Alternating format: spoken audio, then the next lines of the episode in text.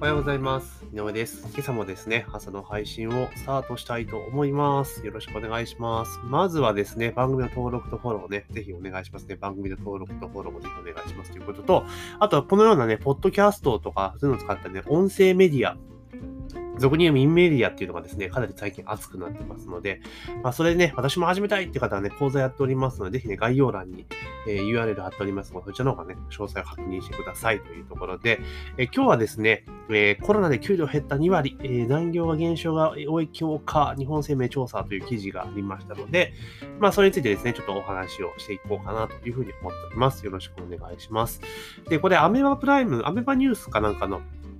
記事からの引用なんですけれども、えー新型コロナウイルス感染が広がったと給料が減ったという人が2割に上ることが日本生命の調査で分かった。この調査はおよそ2万4000人を対象に行われ、新型コロナ流行が1月の給料、えー一月の給料にどのくらい影響したか聞いたこと変わらないと答えた人がおよそ7割減ったと答えた人が2割で、減少額は平均でおよそ10万円だと。で昨年より残業が減ったという人が3割近く増えていたため、日本生命は給料の減少残業が減ったことが影響している可能性を指摘しているというところなので、え調査は先月ですから、冬のボーナスはま反映されていないというところなんですよね。だからもっともっとこの先出てくるかなというところですが、まあ今回ね、この給料が2割減ったっていうのが出てまして、7割の方が減っていないっていう形なんですが、あの、これ多分この先もっと減ってくるわけですよね。同じ調査をおそらく1月2月にしたら、えーこれ今2割だったのが3割とかね、4割とか、下手したら5割ぐらいになっちゃうのかなというような気はしています。で、まあ、今年ね、たまたまその新型コロナウイルス感染症の関係で、まあ、あの、テレワークとかね、えー休業とかそういうことがあって、まあ、稼働が減ってきた分、その残業がなくなって、えー給料が減ったってことになってるんですけど、そもそもの話でいくと、今年の4月から本当であれば、えー中小企業対象に対してですね、残業規制っていうものがね、施行される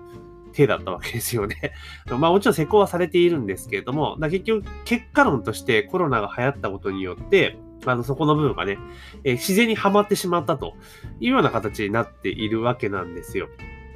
で、もともとは、あのーで、昨年度に大手企業ですよね。えー大手企業が残業規制が始まって、まあ、ただ大手企業って基本的にはその、給与のボリュームがでかいので、残業減ったところでそんなにっていうところが多かったような、だからあんまり話にはならんかったと。ただ本当は今年の4月からは、中小企業まで全業種業態対象になって、確かなってたと思うので、あの、すごく影響が出るんじゃないかっていうふうに言われていました。ただ、えそれがですね、3月ぐらいからコロナウイルスのね、あの感染拡大で休業要請とかね、え時短とかテレワークとかってなって、残業が一気にドカンと減ったので、まあ話題には上がってこなかったというところなんですね。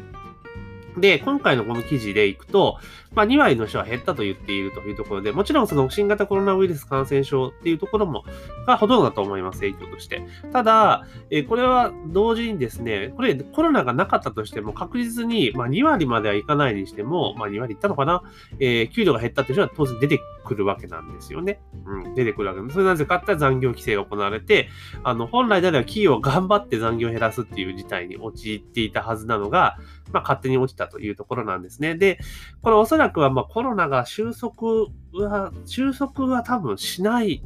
しないのかな？いや、わかんないですよ。だから、コロナの取り扱いを変えるだけの話だと思うんですよ。結局は。えー当初はね、すごく未知のウイルスだったから、あの、指定感染症になってますけれども、いや、これ普通のインフルエンザぐらいじゃんみたいな話じゃないですか。で、その致死率で言ったらインフルエンザより軽いよねって話なので、まあおそらくは、誰かが多分、どっかの国がその勇気を持ってやれば多分ね、全部右へ習いにすると思うんですよね。まあ、ただそれはなかなかこの先もすすぐには進むことではないっていうふうには思うんですけれども、ただ、どのみちですね、あの、まあ、コロナの関係でも2割減ったという人たちがいますけれども、これはさっきも冒頭にもお話しした通り、年明けたらボーナス減った人も出てくるので、まあ、確実に3割、4割っていうところまで増えていくことは、まあ、目に見えているという状況かと思います。で、同時にですね、え各社、え各企業、大手企業でさえ、えリストラですよね、え4000人とか何千人、何千人単位での人員削減ということを、まあ、施策として挙げてきているということがあります。っていう風になってきたときに、えーどんどんどんどんね、これ、もっともっと状況は悪化していくというところになってくるんですよ。じゃあ、じゃあこの給料が下がったどうじゃこうじゃっていう話でいくと、これってあくまでも、まあ、戦後ね、ずっと高度成長高度経済成長期から続いている日本の就業モデルに乗っかった場合のこの給料の削減っていう話になるんですよね。給料の削減っていう話になるんですよ。だけど、今ってもう状況はすごく変わっているので、ここの部分っていうのはもう転換していかなければいけないですね。これだから、雇用者側もやっぱ考え方を変えていかないとまずいんですよ。で、逆に言うとですね、あの、これで給料が減っているという一方で、伸びている人も当然やっぱいるわけなんですよね。こういう世の中的になんかすごく危機的状況の時っていうのは、ある意味ビジネスチャンスでもあるので、視点を変えて、え、取り組んでいけばですね、確実に、えー、売上というか収入が増えるわけなんですよ。ただ、多くの人はもう右へ習いにして、も世の中が悪いからもう減って当然だと思って、そこで思考が止まってしまうと、まあどうにもならんってところなんですよね。だから、結局まあ、なんていうのかな。どうしても会社員、私もそうでしたけど、会社勤めしてる時っていうのは、あの別に何しようが、会社、とりあえず会社行って会社が言われたことをやっとけば、毎月25日くらいに給料もらえるわけですよ。うん、ね、のもらえるわけなんですよ。だからそれが単純に減ったっていうだけのことじゃないですか。だけど、まあ、例えば個人でやられてるか、個人事業主であったりとか、自分が会社を経営してる方だったら、あの、まあ、会社経営者とつも話別ですけど、個人事業主の場合って自分で手止めたら止まっちゃうんですよね、収入がね。だから、いや、不況とか言ってらんないんですよ。だその時にじゃあどうするかってっ、どんなことがあるかっていろいろ考えるわけですよね。じゃあこれいけるかもしれない、あれいけるかもしれない。で、トライ、どんどんトライをしていって、やっていくって形なんですよね。だから、会社員の方々も、もちろん会社ね、雇用されながらってことも、縛りになるかもしれないですけれども、逆に言うと残業時間が減ったってことは、そんだけ時間が浮いたわけじゃないですか。じゃあその時間をどう過ごすか、どう生かすかだと思うんです。単純に言うと。うん。だから、残業減っちゃったら残業代がもらえない。だったらもう単純に可処分所得が減る一方で、で、かつ消費税も上がってますから、ね、可処分所得がどんどんどんどん減っていくって状況じゃないですか。ね。だからその、何も、その、浮いた時間をね、使わなかったら、たらどうしようっていうふうに思ってるだけだったら、1円のあれも生まないわけですよね。じゃあその時間を使って、例えば今って世の中的に副業に対してめちゃめちゃ寛容になってきてるじゃないですか。で、以前と比べば全然寛容ですよね。だからその時間を使って何かをするとか。例えば今であれば、それこそ個人の人が情報発信をして、え自分のなんか得意技とかね、えー、詳しいことをまとめてね、えー、販売するってこともなんか普通になってきましたよね。あの、以前はね、なんかね、情報を売るって言ったら、な、何事だみたいな感じで、怪しい詐欺だみたいなのがありましたけど、今そうじゃないじゃないですか。えー、個人、自分が得意では詳しいことをまとめて分かりやすく整理してまとめたものを、個人が簡単に販売することができるんですよね。うん。だからそんなことをやっていけば、あとはそれ、あれですよ。例えば会社員とかの方だったら、パワーポイントの資料を作ったりとか、あとは、エクセルの数表を作ったりとかするのってめちゃめちゃ得意じゃないですか。会社でアホみたいにやってるわけだから。それって、例えば、あの、一人ビジネスでやってる人間からすると、あの、そんな一時作ってる時間っていうのは結構もったいなかったりするんですよね。私結構得意だから全然いいんですけど、やっぱそうじゃない人も結構多いわけですよね。したら、そのパワーポイントの作成代行とかっていうので、やっていけば、まあ、全然、あの多分残業代以上に稼ぎ、間違いなく稼げると思うんですよね。うん。あで、今ってそういうのを見つけるプラットフォームっていくらでもあるじゃないですか。ココナであったり、クラウドワークスであったりとか、いっぱいあるわけですよ。だからそういうところを使ってやっていけばいいわけなんですよね。だから、結構ね、この、まあ、こういうメディアのね、こういうなんか給料減った2割10万円でっていうのを見たときに、ああ、もう景気悪いどうしよう、自分今度自分たち減ったどうしようって、ほとんどの人は思うんですけれども、いやこれだから、もうこれどうしようもないじゃないですか、実際問題として。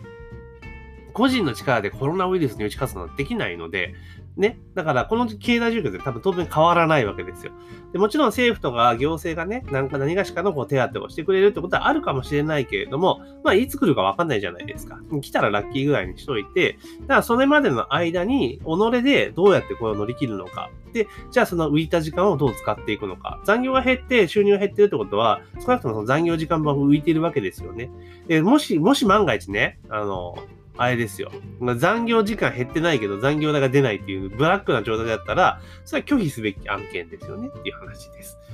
だから、その空いた時間をうまく使って、何がしのこと？で、よく、あの、私も会社にいてはそうだったんですけど、こう、時間があると、なんかね、資格試験とか取りに行くんですよね。資格試験とか。なんか資格を持ってたらね、ちょ将来安心だとか思っちゃって資格試験取りに行くんですけど、資格試験ってめちゃめちゃコスパ悪いんですよ。うん。悪い、なんでかって言ったら、要は資格試験で勉強しますよね。だ教材買うお金かかる。勉強する時間かかる。で、試験受ける。で、今日資格取ったからって別に収入増えるわけじゃないんですよね。増えるわけじゃないんですよ。うん。でそう考えると、非常にコスパが悪いんですよね。だったら直接的に自分の知的知識、経験とかノウハウとかを、まあ、換金していくことに時間を割いた方が、すごく合理的になるかなというふうに思います。うん。あとはまあ投資の勉強とかですよね。うん、っていうのもやっていくのも一個の手かなというふうに思います。だから資格試験っていうのはね、個人的にはあんま進めません。資格取ったからって、収入があるってこと、収入プラスには絶対ならんので、よっぽどだからその収資格を使ってとかいう何かしらっていう動機がないけど、ほぼほぼ無理なんで、あの、あんまお勧めしないというところですね。だから、まあ私は一番お勧めするのは、あの、空いた時間を使って何がしかのビジネスを始める、商売始めるっていうのが一番いいです。だから簡単に言うのは転売とかだっていいじゃけじゃないですか。よく転売って結構ね、あまあ、PS4 また高値で転売とかって、そうネガティブなイメージありますけど、商売って基本的には全部転売じゃないですか。安く仕入れて高く売るって鉄則なので、まあ、それをまずね、簡単にやっていけば、そのね、いろいろ転売ノウハウがいっぱいありますし、簡単ですから、まあ、それをね、見つけてきて、それを実践して、次は残業代分ぐらい稼げるわけですよ。であとは、私がやってるようなストア化とかでね、あの自分の得意を講義して、それでお客さんのどん増やしていってっていうやり方もありですし、またコンテンツを作って売っていくっていうのも全然あり。そんな難しいことではないわけなので、まあ、そんな風にやっていけば、逆に言うと残業なんかしなくても全然いけんじゃんっていうところに着地するんですけれども、ねっていう話。ただ、やっぱり日本人って右へ習えだし、あの、そういうなんかリスクを取るってことなかなかしないので、だからこそ、リスクを取ったものが勝てるという、ある意味シンプルな構造なので、もし今の状況でね、本当将来不安だぞと思った場合は、私は一歩ね、今までと違うことに挑戦するのがいいんじゃないかなというふうに聞きました。ただ資格試験の方がダメですよ。自分でビジネスをやると。だから企業とか独立とか全然しなくていいんですよ。会社の仕事しながら、時間が空いたわけだから、その時間を使ってビジネスを始めたらいいわけですよ。だって今だったら会社って文句言えないじゃないですか。え副業始めたらダメだ。だって収入を担保できないわけだから。うんね。だから別に今結構チャンスかなというふうに思っております。ただこういう時期って怪しげな案件も多いので、逆にそこで引っかかってね、変にお金をなくすってことだけはもう気をつけていただきたいなというふうに思っております。というところで本日はですね、コロナで給料が減った2割、平均10万円減ったというね、えー、記事がありましたので、まあ、それについてですね、まあ今までの価値観の中で生きてたらもうしょうがないと。だからもうここはチャンスを捉えて頑張っていくと、リスクを取って行動しましょうということをね、ちょっとお伝えしたいと思いまして、この音声を取りました。ぜひね、番組のね、音声、まあ、ね、登録とフォローね、忘れずにお願いします。番組登録とフォローね、えー、ぜひお願いしますというところと、あと、あの、耳メディアですね、音声配信、このような音声配信を使ってですね、えー、情報発信をしましょうという企画をちょっと考えてますので、まあそのためにはね、こうポッドキャストの配信っていうのをやらなきゃいけないので、ストア化で講座やってますので、もしね、こう音声配信に興味がある方は、えー、概要欄からね、えチェックをしておいていただければなというふうに思っております。というわけで、本日の配信は以上とさせていただきます。今日も一日頑張っていきましょう。